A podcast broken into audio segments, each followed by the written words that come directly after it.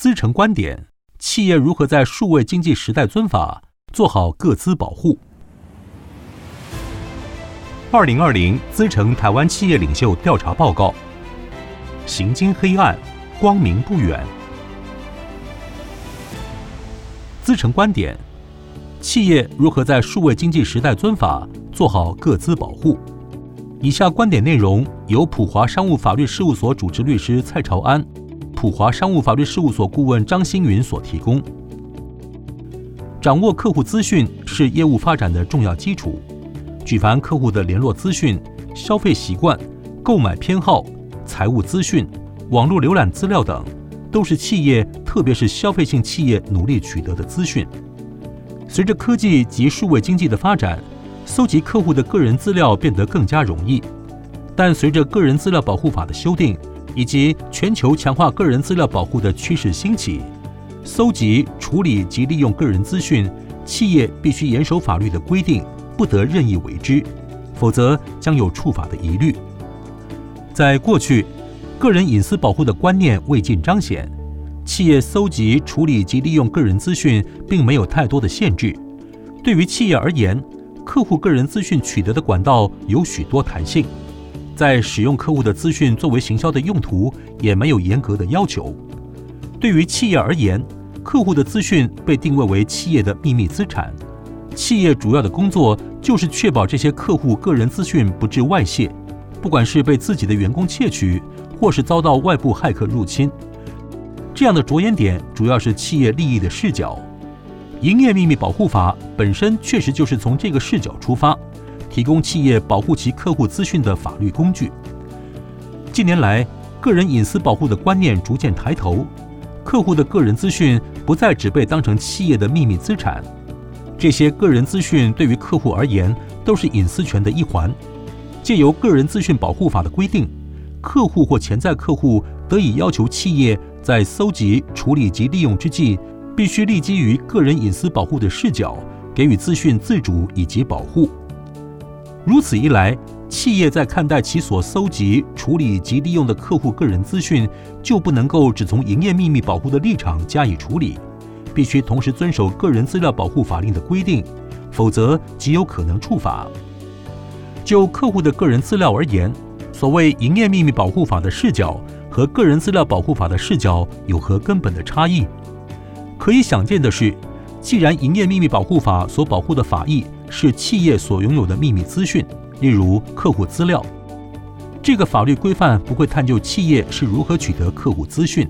营业秘密保护法的规范重点在于，如果有第三人没有经过企业的同意，却窃取企业所拥有的秘密资讯，例如透过骇客、挖角或是业务间谍等方式。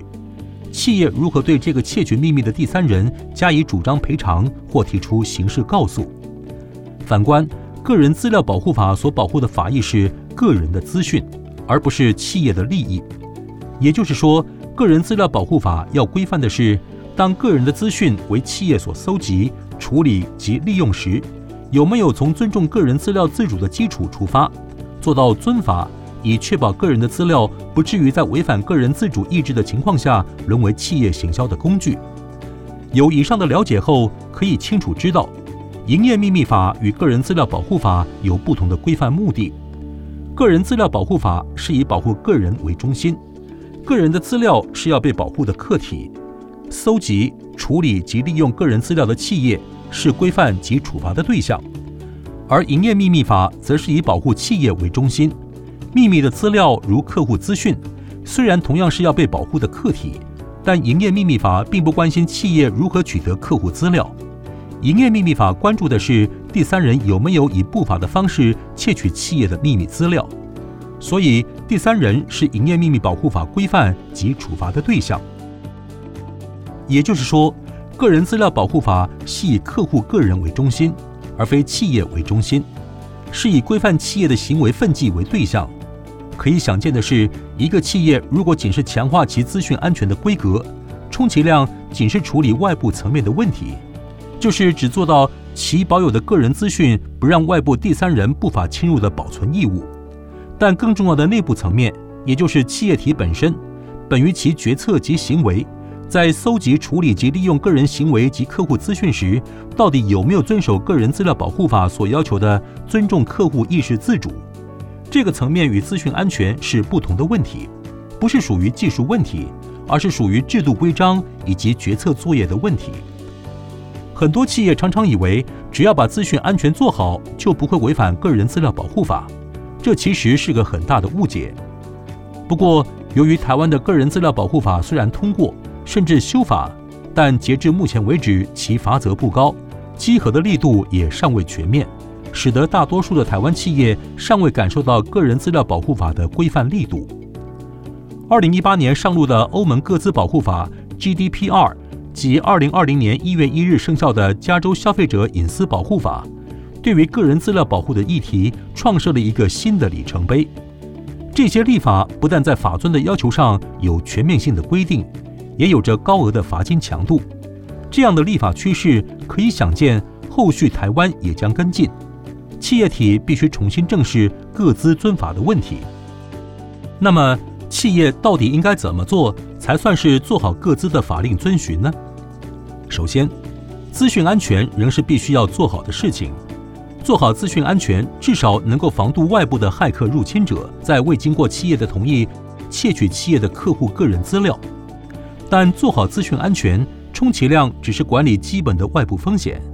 至于企业自身在搜集、处理及利用各自的整体内部环节，不管是在决策的层次，或是在作业的层次，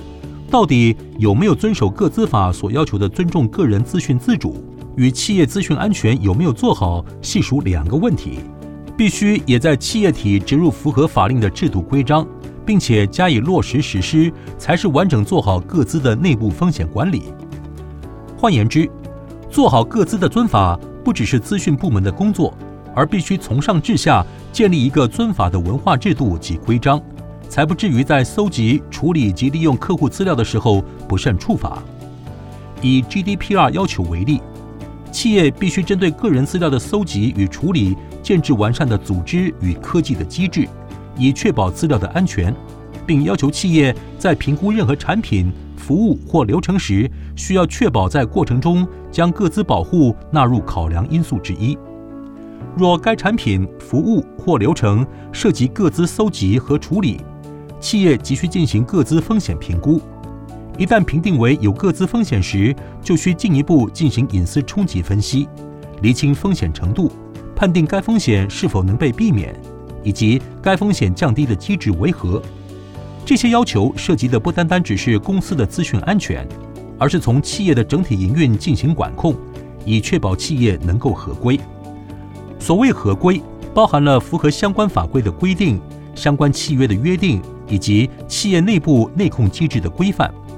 因此，当企业在评估其各自保护工作是否到位时，必须针对下列事项进行评估：一、厘清适用于企业营运的法规为何，以及该法规的要求。现在网络发达，企业所适用的各自法规常不会只有一个国家的规范。例如，台湾企业纵使在欧盟境内没有营运，但其可能因为在网络上有对欧盟居民常态性提供服务，该企业不但会受到台湾个资法的规范，亦有可能落入 GDPR 的管辖。二，除了相关法规。企业亦需要检视与第三方签署的契约是否针对个资保护有所规范。随着越来越多国家开始立法保护个资，不少较为大型的企业会将个资保护的要求载入其与第三方合作厂商所签订的契约中。为企业于评估其个资保护政策或相关程序时，经常忽略该等契约中的个资保护条款，导致违约。最后，企业应检视其内控与内稽的制度。以确保相关制度符合相关法规与合约的要求，且该制度有被企业确实的执行。